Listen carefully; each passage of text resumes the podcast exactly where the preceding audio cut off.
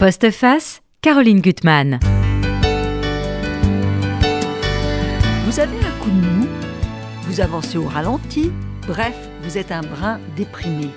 Une seule solution, vous vous précipitez sur le livre de mon invité, 300 et quelques pages, et un concentré de vitamines, d'énergie, d'humour. Alors, sachez toutefois que tout n'est pas rose dans son histoire.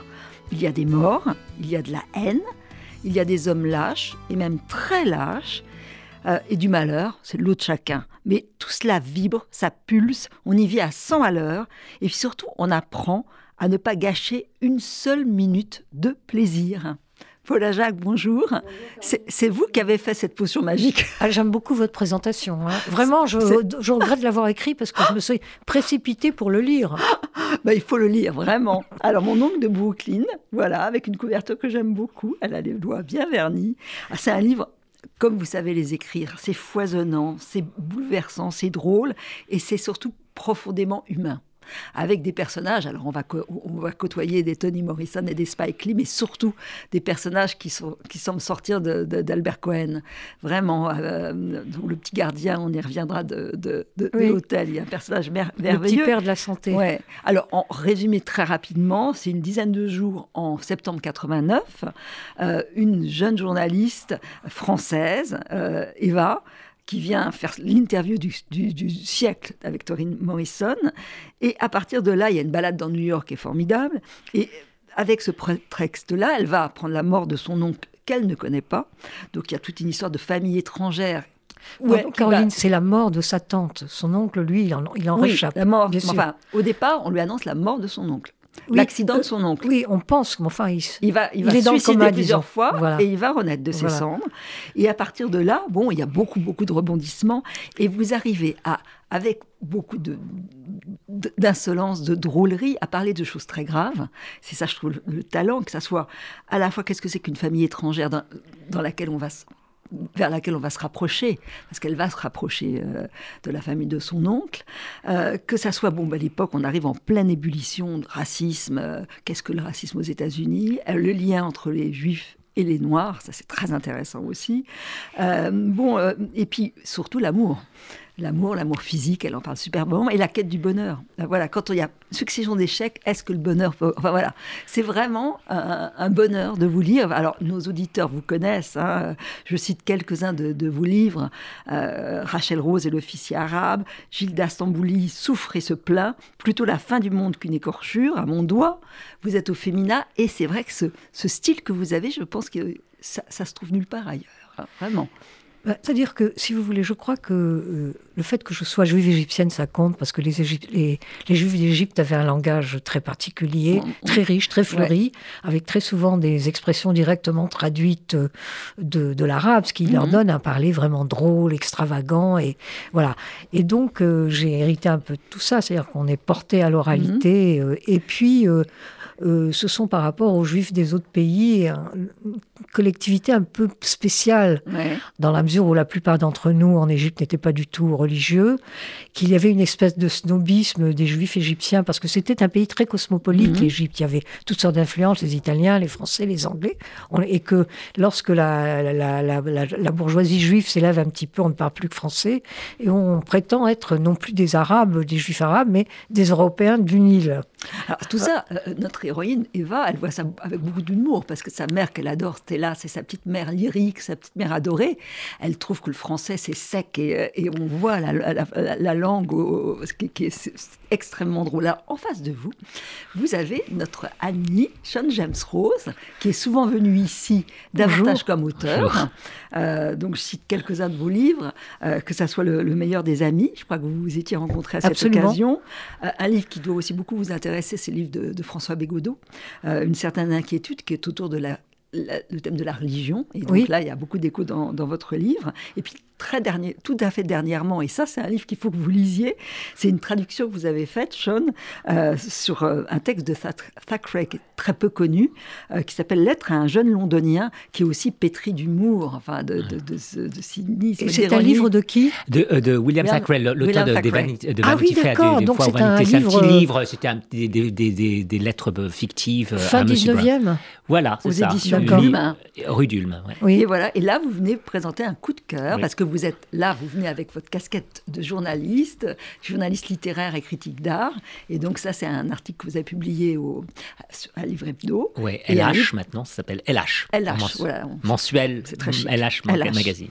Et donc d'une dénommée Christine Desrousseaux que vous suivez depuis ses débuts. C'est chez Calman Lévy et je dois dire que ça a l'air très bien. J'ai lu votre article, ça m'a tout de suite donné envie de le, de le lire. Voilà. Alors, on commence avec vous, euh, bien sûr, Paula Jacques, parce que vous commencez fort avec une, une déflagration totale. C'est le cas de le dire. vraiment, le monde en ébullition, parce qu'il y a manifestation. Et j'aimerais démarrer par un petit extrait du compte-rendu de, ce, drame de Brooklyn, euh, écrit par le rabbin Eliaou Dorfman. Voilà. Le père de famille Marco Sultan a vécu une Shoah au sens biblique du livre de Job. Un terrible fait divers s'est produit dans cette, cette, semaine à Brooklyn, dans une famille juive très orthodoxe, dans, dans la nuit de vendredi à samedi dernier, c'est-à-dire pendant le Shabbat. Le père de famille, ne pouvant réparer la chaudière de sa maison à cause de la tombée du Shabbat, y a involontairement mis le feu. La maison s'est embrasée de flammes aussi rouges que la langue d'Asmodée.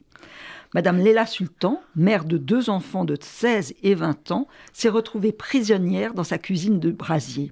La malheureuse victime a été inhumée dimanche à Mount Zion, pardon, en la présence fraternelle de toute la communauté du quartier orthodoxe d'Ocean Parkway. Que son âme tende comme une larme de Dieu repose dans la paix éternelle le malheureux responsable de la catastrophe n'a à craindre ni jugement ni reproche, sa foi a procédé l'intelligence du terrible danger. Alors ça, c'est un article qui a réellement existé, que j'ai un peu arrangé à ma sauce, mais je suis partie d'un véritable fait divers. Hein.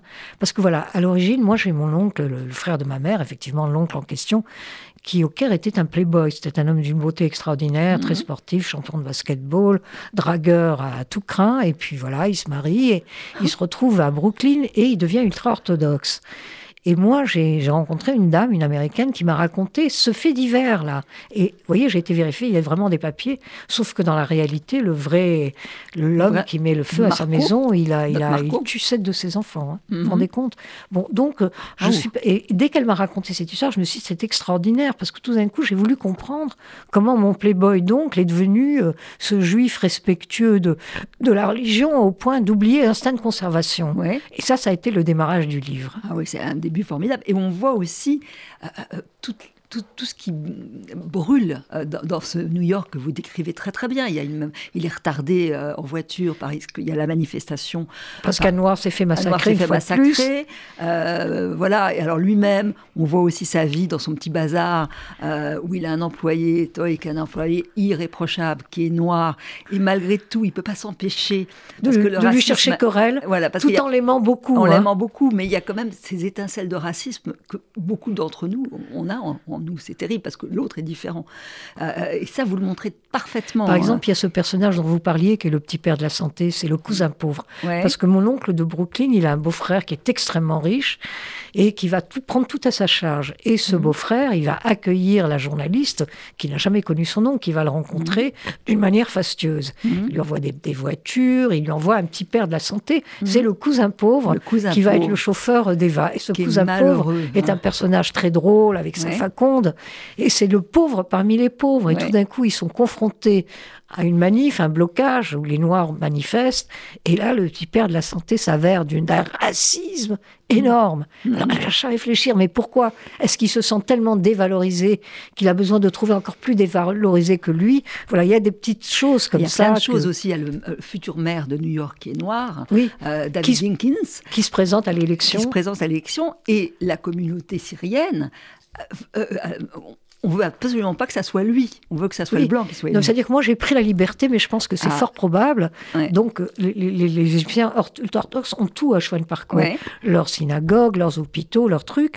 Et au cours d'un office, le, rabbin termine en parlant, il leur annonce, il leur parle de la, de la malédiction de Cham, mm. lorsque mm. Cham, le fils de de, de, de, euh, Noé, le fils de Noé, le fils de Noé voit son père endormi, et ce qui est une faute, quoi. Je sais pas ce que mhm. ça sous-entend le voir mhm. endormi. Et le père va maudire non pas Cham, mais Canaan, le fils, voué, le voué, tu, seras, tu seras comme si tu seras noir et tu porteras le malheur toute ta vie. Et beaucoup de, dans, dans le christianisme, par exemple, on prend exemple de, cette, de mhm. cet élément de la Bible pour justifier l'esclavage. Et le, le rabbin, ce jour-là, il leur raconte la malédiction de Cham pour les inciter surtout à ne pas voter pour le noireau, mais pour son adversaire blanc.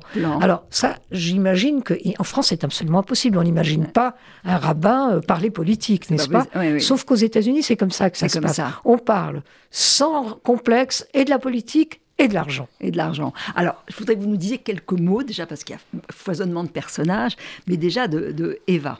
Eva, de sa mère, Stella, parce qu'elles sont euh, installées en France depuis une trentaine d'années, elle a 32 ans. Hein, voilà. Eva, elle est journaliste euh, pas encore complètement aboutie, jeune Afrique, bon, euh, elle, a une liberté, elle a un culot, elle est drôle, elle adore sa mère. Alors il y a un moment où cette phrase, je trouve qu'il faut l'encadrer.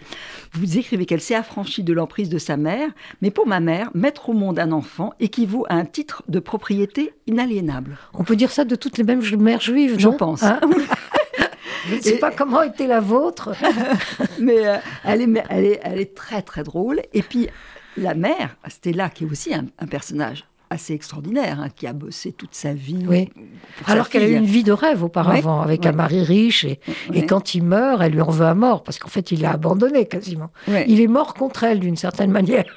Et dans, dans, tous vos personnages, il y a un personnage, je sais que Sean, vous l'avez beaucoup aimé comme moi, c'est Small Paul. Ah ah aux États-Unis, elle va rencontrer un allié, sa mère, avec des, milliers de, kilomètres de distance. Mais cet homme qui, qui au fond, l'homme de l'entraide, de l'amitié, de la Small Paul est un, est un Africain, c'est un Sénégalais immigré là-bas.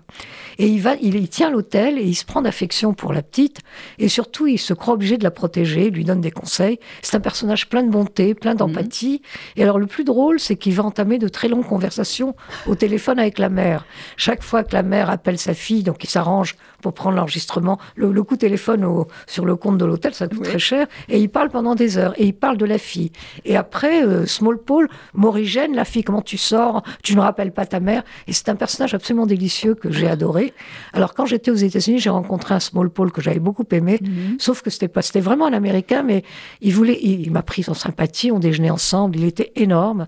Il mangeait 12 ou 13 œufs au petit déjeuner. Et il m'a dit, je veux absolument venir en France. Et il était chanteur. Et j'ai dit, mais Small Paul, le problème, c'est que si tu viens en France, il faudra trois fauteuils d'avion, quoi. Ça va coûter très cher. Voilà, j'ai gardé souvenir de ce, de et voilà, je l'ai donc euh, infiltré dans le personnage du réceptionniste de l'hôtel.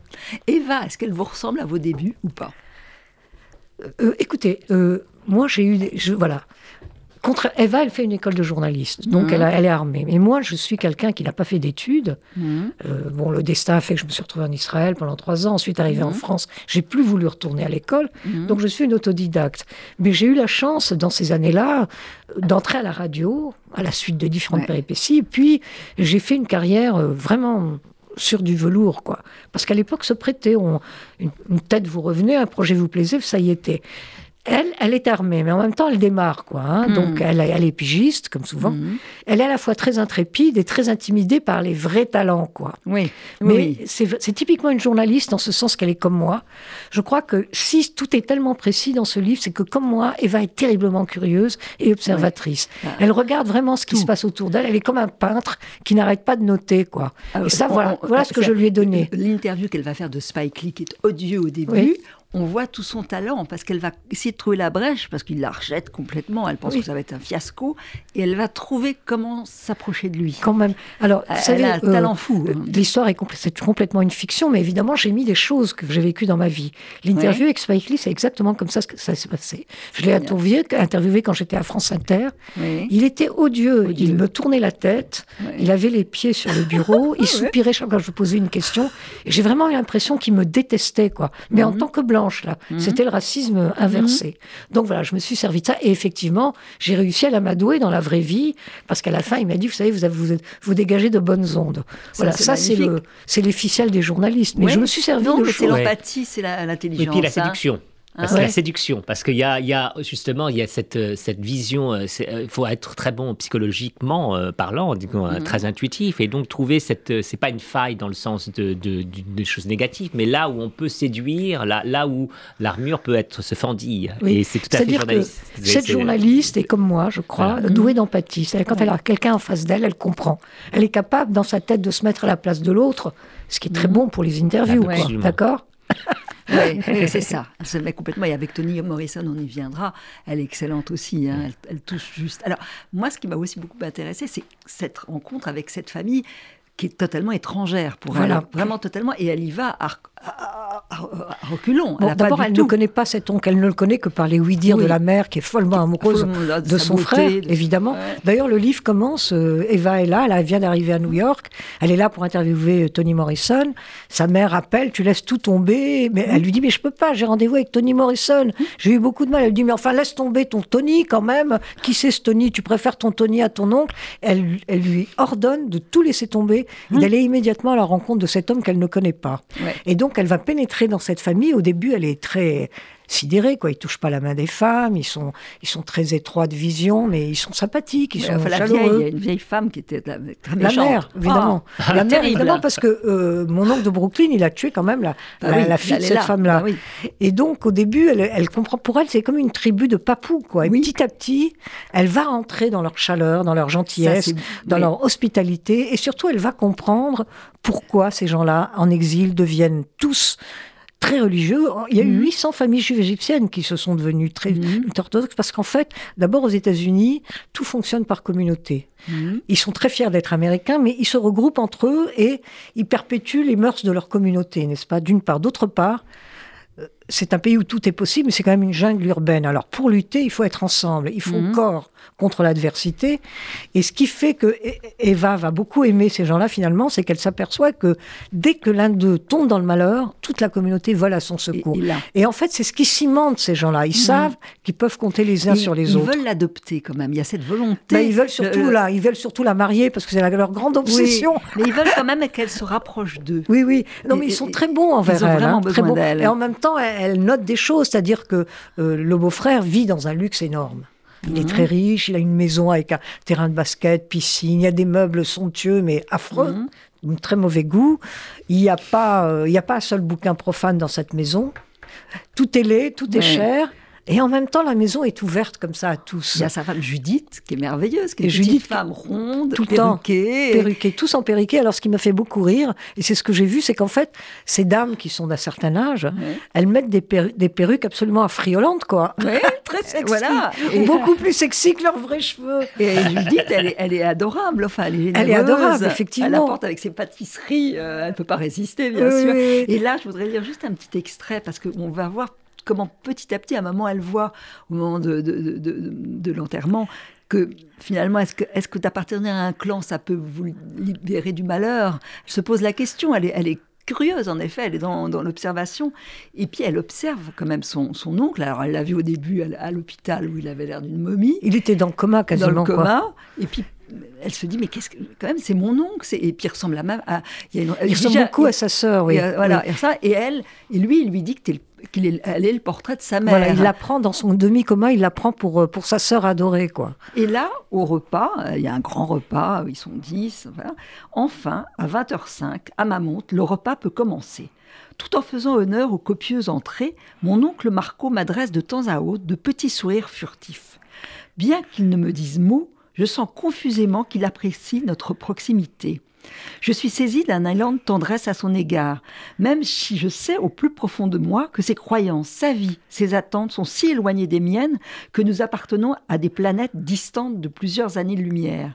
Néanmoins, tout en lui m'émeut, ses gestes, la façon dont il boit à petite gorge, la serviette avec laquelle il essuie sa moustache, le bel appétit dont il fait montre, comme s'il reprenait goût au plaisir, à la bonne chair, et, euh, et par extension à ceux de ce monde ça va venir comme ça. Ça, c'est en fin de livre. Hein. Enfin, quand, elle, quand elle, peut ça va tout le cheminement. Est-ce que j'ai oublié de vous dire, euh, Caroline, un truc très important. Euh, Eva est une féministe, une gauchiste. Et elle, a, elle voue un culte à la littérature. La littérature, c'est toute sa vie.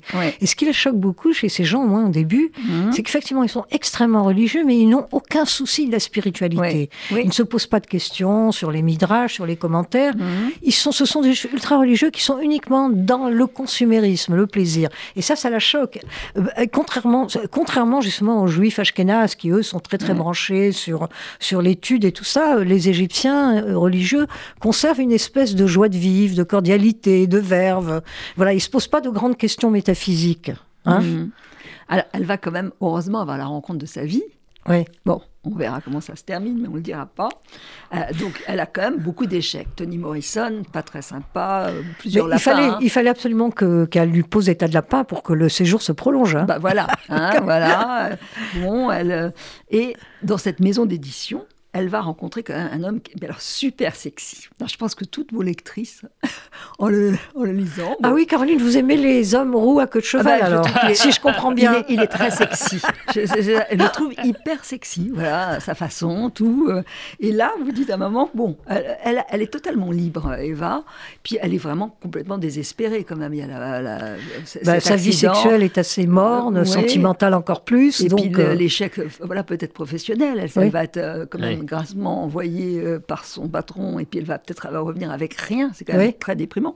Et elle dit, non, faire l'amour quand on est en miettes, c'est une nécessité. Voilà. Donc il n'y a pas à hésiter. Il est trop sexy, euh, vraiment. Voilà. En fait, euh, en fait, il y a quelque chose de complètement de l'ordre de l'ego, c'est-à-dire que quand elle se heurte à nous une nouvelle fois un nouveau lapin, elle rentre chez elle, elle pleure, elle sanglote. J'ai tout, j'ai tout loupé. Elle se regarde dans le miroir, elle est toute bouffie, elle est laide, elle est défigurée par les larmes. Elle a besoin de se remonter l'ego et elle l'appelle en disant alors vous voulez toujours coucher avec moi?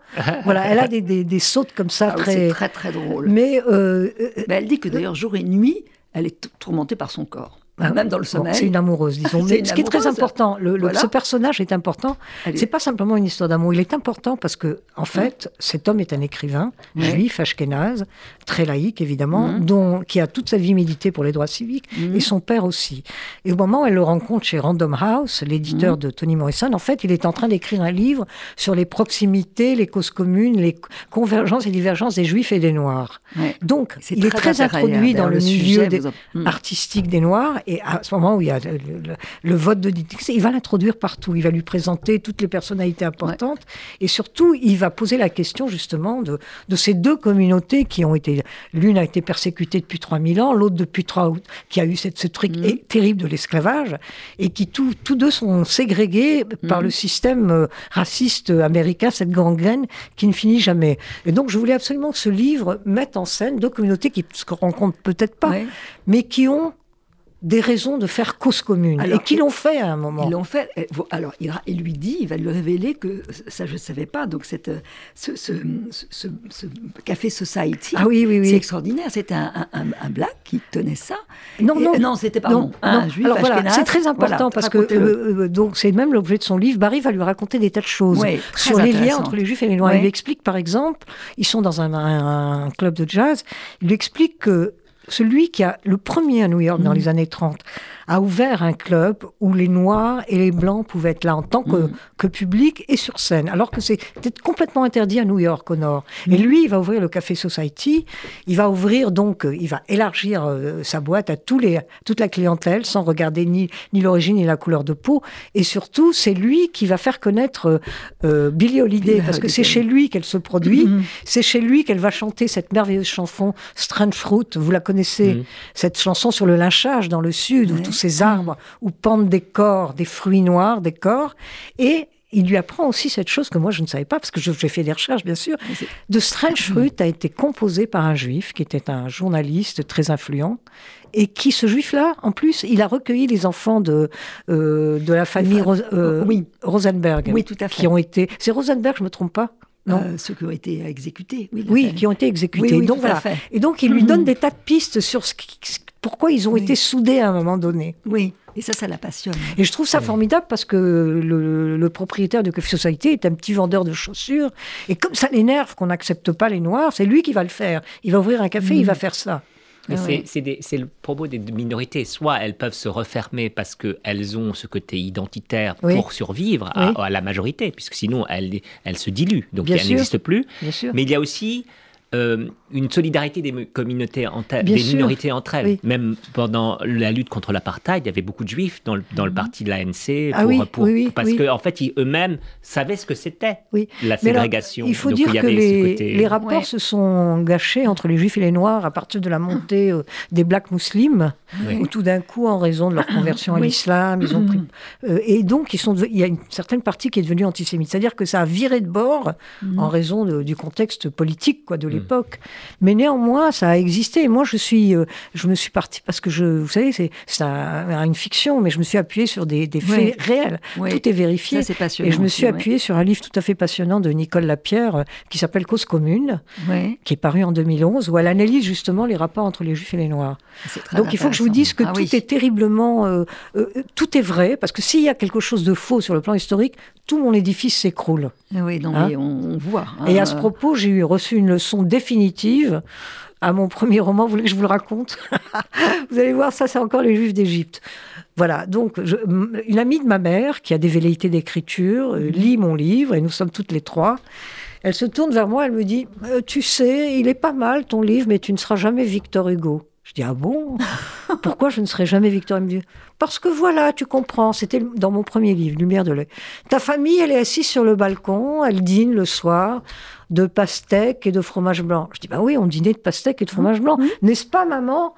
Et ma mère dit, mais enfin, mais bien sûr, qu'est-ce que tu lui veux? À ma fille Bien sûr. On Elle dit, oui, mais on est au mois d'avril. Et ma mère dit, et alors? Et moi, je dis, et alors? Et la dame, mais en avril, les pastèques ne sont pas mûres. Ah, c'est très Donc, drôle. À partir de là, toutes les pastèques dans mes livres sont mûres. Ah oui, c'est très très drôle. Il faut tout vérifier. Bah oui, c'est formidable. Alors, Sean, je vous laisse la parole parce que je voudrais que vous parliez, parce que vous parlez de tous vos livres, vous êtes curieux, oui. vous aimez les bons livres, et là, voilà, vous avez déniché une pépite. Voilà. Christine Desrousseaux. Christine Desrousseaux qui vient plutôt de l'écriture euh, de la noire, en fait, comme on dit, du polar, mais là, c'est en blanche, euh, et, mais il y a toujours cette ambiance un peu de polar. Donc, en mhm. fait, euh, son livre s'appelle donc Dernière séance, c'est sur une, la narratrice s'appelle Dora, et en fait, elle reçoit un petit coup de fil d'une amie en disant que le psy qu'elle fréquentait, qu'elle voyait, Serge Vergritz, est mort. Et donc tout d'un coup, tout se bascule parce qu'elle avait en fait, c'était une espèce de faux, faux, faux fuyant. En fait, elle, mhm. avait déménagé. Elle a un cabinet. Elle était spécialiste, elle était podologue et elle était partie. Elle est en banlieue de Lille et donc elle, a dit à son psy qu'elle ne pouvait plus aller à ces séances parce que elle était, elle, c'était trop loin. Il y avait trop de mhm. trafic, trop de bouchons.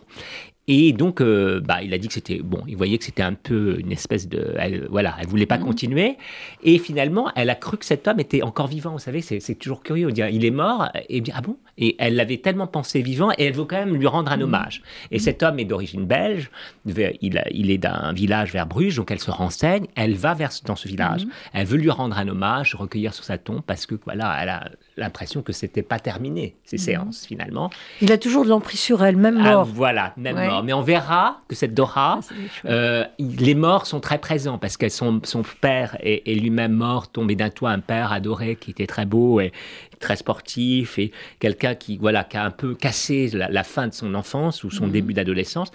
Elle va dans ce cimetière pour rechercher la tombe et là, bon, c'est une histoire d'homme, euh, elle voit un exhibitionniste qui est là et, elle est complètement euh, choquée et, et, elle retourne donc euh, à ce cimetière. Il y a quand même quelqu'un qui est un très bel homme, qui est en fait l'inspecteur, parce qu'en fait, on a mhm. retrouvé à ce moment-là ce même exhumiste tué dans le cimetière. Donc, je n'en dis pas plus, mais voyez, voyez c'est le, c'est une espèce de début de, de, choses où s'entremêlent en fait des mystères personnels, donc des, des profondeurs presque, mhm. de l'enfance, de cette recherche, cette difficulté avec les hommes qu'elle a, puisque c'est une femme qui est voilà, au mi-temps de sa vie presque. Hein. Donc mhm. elle est, c'est, bah, elle est pas, elle est pas âgée, mais elle, elle a et elle a pas eu de, d'histoire d'amour. En fait, elle a une difficulté avec les hommes. Mhm. Et voilà, il y a, y a ce, le fantôme du psy, cet exhibitionniste bizarre qui est mort, et puis ce très séduisant euh, inspecteur. Voilà, je vous en dis pas plus. Voilà. J'ai pas lu, j'ai très envie de lire le livre, mais j'ai lu votre essai et vous dites qu'elle elle, elle, change de couleur de cheveux aussi. Oui, parce que alors, parce bah qu'elle a plusieurs identités. Voilà, non, non, en fait, elle a eu changé de nom. Elle s'appelle, elle s'appelait Marilyn avant, justement. Ah. Alors qu'elle n'est pas du tout blonde et rien, mais en fait, ses parents lui ont donné ce nom et elle a voulu changer de nom. Et en fait, c'est comment on change de nom, quoi.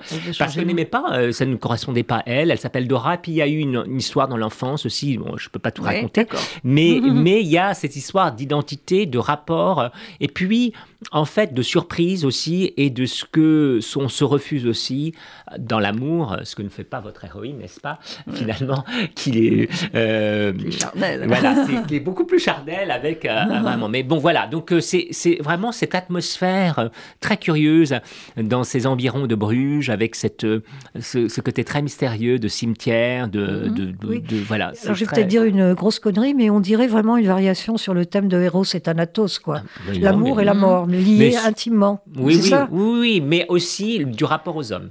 Euh, rapport aux hommes. Donc c'est pas, bien sûr, parce qu'en fait, elle, n'a pas d'enfant, donc euh, finalement, on sait très bien que finalement, euh, quelque part, la sexualité, c'est aussi la, avec la famille, etc., la génération, c'est d'accepter qu'on n'est pas immortel, justement, que les, les, générations se succèdent, telles les feuilles, comme dit Homer. Et donc, on est obligé, en mhm. fait, c'est la sexualité nous inscrit aussi dans la mortalité très envie de le lire. Alors, moi, on va repasser à votre livre, Paula, et avec une scène, parce que le Barry m'a quand même beaucoup plu, je le redis, et une des scènes d'amour, parce qu'il y en a plusieurs, c'est, c'est, euh, ils ne peuvent pas se quitter, ils sont complètement électrisés, et je trouve que ces scènes, vous, les, vous y allez, et c'est juste. Voilà, c'est sans fioriture, parce que très souvent, les scènes amoureuses, on en fait trop, ça, ça colle pas du tout. Et là, ça va. C'est très, très délicat, des très scènes d'amour. Parce que vous savez, c'est la chose qui, a été le plus faite dans les bouquins. On, on retombe toujours sur les mêmes choses, les clichés. Et je déteste quand il y a une description des gestes, il lui fait ci, il lui fait ça. Euh, ça, j'aime pas du tout, quoi. Moi, dans ces scènes-là, je veux, je veux pas l'écrire ce qu'il lui fait physiquement, mais ce qu'il ressente, en fait. Et elle, alors, je lis un extrait. Il se penche vers moi pour me tendre un verre de vodka. J'accepte, enfreignant la, reine, la règle du jamais d'alcool, afin de m'armer de courage. Je bois cul sec. Mes vêtements tombent comme de même. Ceux de Barry prennent plus longtemps à s'arracher. Il a des taches de son des pieds à la tête, un corps assuré de sa virilité, voulant tout et pouvant tout. Debout, nous jouons à nous enrouler l'un autour de l'autre dans la lisse nudité de nos corps. Caresse, soupir, gémissement, caresse. Il plaque une main sur mon visage et me renverse avec une telle force que je bascule en arrière sur le canapé. Il commence à venir en moi avec férocité, violemment. Il sait que c'est ce que j'attends de lui. Il me soumet au paroxysme du désir, la guerre, et je voudrais qu'elle ne s'arrête jamais. La guerre amoureuse nous tue de plaisir partagé. Il reste en moi longtemps, avec moi, jusqu'à donner le sentiment d'avoir fait l'amour, absolument. C'est pas mal, hein? Euh, il est quand même pas mal. Hein, c'est pas porno. alors, il y a des choses qui sont plus drôles, c'est qu'il y a un moment donné, quand il joue au flipper, il dit oui, il, ah joue au flipper comme il me fait l'amour. Et ça, Avec la même fougue. Ah, bon, c'est un type très viril, il hein, faut dire. Hein. Alors en même temps, il s'agenouille. Il est devant elle. Il, joue le jeu de la séduction. Oui, c'est ça. Non, mais en fait, euh, euh, bon, ce que j'ai voulu faire aussi, c'est que j'ai fait une espèce d'archétype. C'est-à-dire, je raconte l'histoire tristement classique de la maîtresse d'un homme marié qui jure de quitter sa femme et qui la quittera jamais, quoi. jamais. Ça, c'est vraiment un classique. Oui, hein. mais oui, mais les classiques, en fait, c'est votre forme, la forme de votre roman qui, qui renouvelle tous ces, tous ces, ces, euh, tropes. Euh, bon, je, je voulais pas que je voulais pas que ça se passe. Il n'y a, a, pas vraiment de happy end, sauf pour long. On ça, on n'en parlera pas. On ne le dit pas mais elle y croit vraiment. Et il y croit aussi. Et lui, il y croit aussi. Et c'est ça qui m'intéresse. J'ai déjà rencontré des hommes comme ça, des hommes qui sont profondément sincères. Quand ils vous disent qu'ils vous adorent, qu'ils vont mourir pour vous, ils le sont, ils le pensent. mais en fait, c'est comme les enfants, c'est-à-dire qu'ils vivent l'instant présent. Et après, ils passent à autre chose, ils oublient. Il y a une espèce de brume qui descend dans leur esprit. Et quand ils se revoient, tout d'un coup, le feu se rallume. Et ils sont sincères dans l'instant. Sincères et versatiles. et en même temps, il a son obsession, c'est son livre quand même. C'est son sujet. Oui, bien sûr. Bah, il a mis plus de dix ans à l'écrire et, c'est ça qu'il tient. Oui. donc ils ont ce lien amoureux physique. Et, puis ils adorent tout. Ils sont tellement branchés sur la littérature. Ils ont plein de choses à se dire. Le cinéma aussi. Voilà, le cinéma. ils ont mille points communs. ils ont tout pour s'entendre. le malheur, elle, qui est pour une féministe, c'est que lui, Barry est marié à une femme noire. Et donc déjà, elle se sent coupable. Elle se sent coupable. De, de, de, de, enfin, de faire l'amour avec un homme marié. Mais en plus, si la, la femme est noire, tout d'un coup, alors là, c'est peut-être du racisme inversé, mais elle se dit, je suis dix fois plus coupable. Ouais, la blanche qui triomphe, voilà, qui vole, c'est pas possible, elle peut pas mm. accepter ça.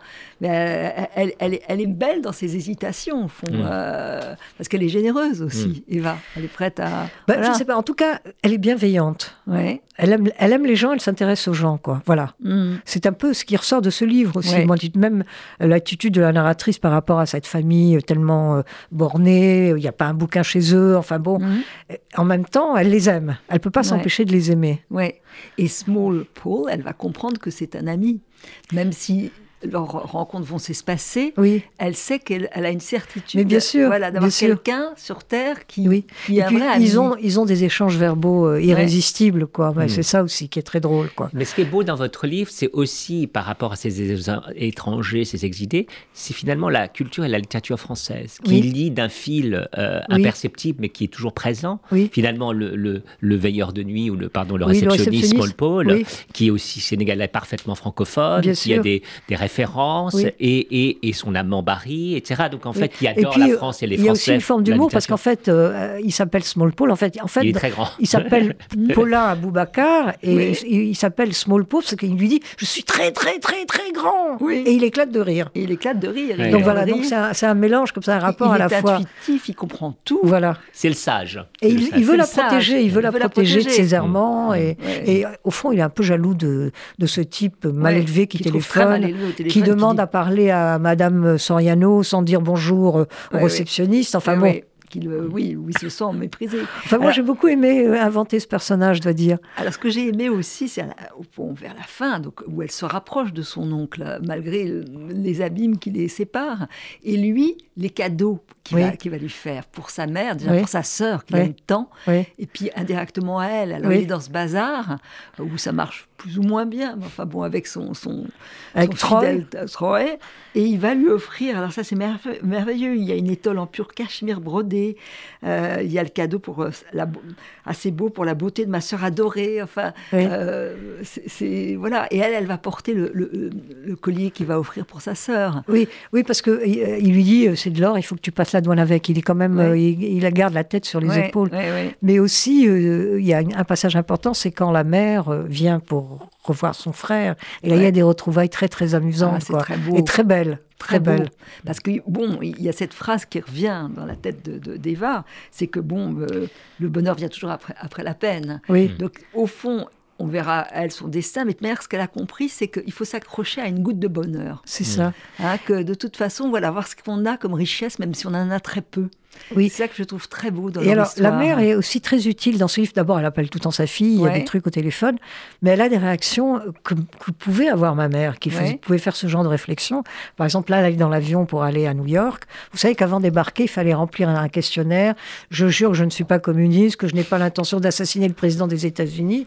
On lui remet la fiche à remplir, elle se lève, et devant tous les passagers de l'avion, elle dit Mais enfin, en voilà une idée, j'ai absolument pas l'intention d'assassiner le président des États-Unis personnellement, il ne m'a rien fait. elle est capable de faire ça. Et, ça, c'est tout à fait ma mère. Quoi. Donc, il y a des moments comme ça de respiration comique dans le livre. Ah, bah, au cinéma, ça commence comme ça. Les dix, des dix commandements où elle dit bah, ils vont sortir du désert. Ah, j'ai mis dans le euh, livre ça. j'ai mis dans le livre. Ah, bah, c'est exactement ça. Il y a beaucoup de cinéma dans, dans, le livre. On l'imagine adapté. Et puis à la fin, l'oncle, il va avoir une euh, va se remarier, on peut le dire, avec une femme qui s'appelle Il y a une heureuse fin, quoi. Et, une heureuse fin pour lui. Et euh, il a, elle ressemble à Olivia de Havilland. Elle a un côté plutôt euh, très doux comme très ça. doux. Oui. Euh, D'ailleurs, euh, Caroline, vous êtes coiffée comme Olivia D'Aveillon ouais. dans Temps emporte le vent. Hein.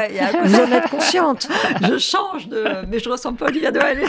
mais bon, mais c'est vrai. Elle voilà, donc tout d'un coup là, et elle est heureuse du bonheur de son oncle voilà. et, sa sœur. Elle est, c'est merveilleux leur retrouvaille. C'est l'idée voilà, de trouver du bonheur même qu'on est dans le pire des malheurs. C'est ça la leçon. Mais c'est cette joie de vivre justement des, des, Égyptiens. Et, je, et, juste côté, euh, justement, malgré ne pas rester sur le fumier de Job, mais euh, un peu faire la fête. oui, oui, mais euh, très différemment des, juifs ashkénazes qui ont qui ont tellement souffert, qu'ils ont des raisons d'être névrosés, d'être pessimistes, d'être fatalistes. oui, l'autre société était beaucoup plus cosmopolite. mais même, il y avait une, euh, certaine joie de vivre quand même. la vie était... c'est lié un peu au climat. Hein, la vie était facile dans aussi. dans la théorie des climats, c'est quand même Mais la vie était facile parce que dans les pays comme ça, il suffisait d'avoir un, métier à peu près bien hmm. pour, pour vivre royalement. Quoi. Hmm. Même avec hmm. peu, on vivait royalement. Tellement les gens étaient pauvres par ailleurs. Oui, Mais Stella, elle est merveilleuse. quand elle dit, je cite à maman, bon, euh, bon, elle ne s'est jamais tout à fait familiarisée avec les coutumes, les mœurs et le langage sec et plat des Français de France. Elle parle, elle crie, elle pleure avec la grandiloquence qui caractérise encore et toujours les Juifs bannis d'Égypte, la mère patrie qui a renié les meilleurs de ses enfants, la nostalgie du pays perdu, Enjolivés par l'exil, leur colle à la peau, le pays se retrouve dans la marmite, le café à la cardamone, les bijoux clinquants, le français coloré d'expressions empruntées à l'arabe populaire du Caire. Ça, c'est merveilleux. On la, sent tout le temps présente. C'est quelque chose de, Voilà. En tout cas. Il faut lire votre livre, Paula. C'est un livre merveilleux, Mon oncle de Brooklyn. Euh, voilà, c'est chez Flammarion. Bah, Sean, merci parce que vous donnez envie. Euh, vous écrivez déjà des livres qui sont excellent livre et puis vous donnez envie de lire. Donc là, c'est Christine Desrousseaux chez Calman Lévy, dernière séance. Et puis simplement dire à nos auditeurs que je vais devoir malheureusement bah, m'éloigner d'eux euh, quelques semaines pour des raisons médicales, les papillons noirs que j'avais racontés, mais je reviendrai vite. Voilà. Merci beaucoup Caroline merci, pour ce délicieux entretien. Merci aussi Sean. Dites-moi, vous voulez pas m'offrir le livre de Christine Desrousseaux? Vous l'avez lu, je suppose? Bien sûr. Pour faire votre papier quand bah, même. Évidemment. D'accord. Vous me l'offrez alors Ok, bien. Merci beaucoup. Merci à vous Merci à vous. Merci.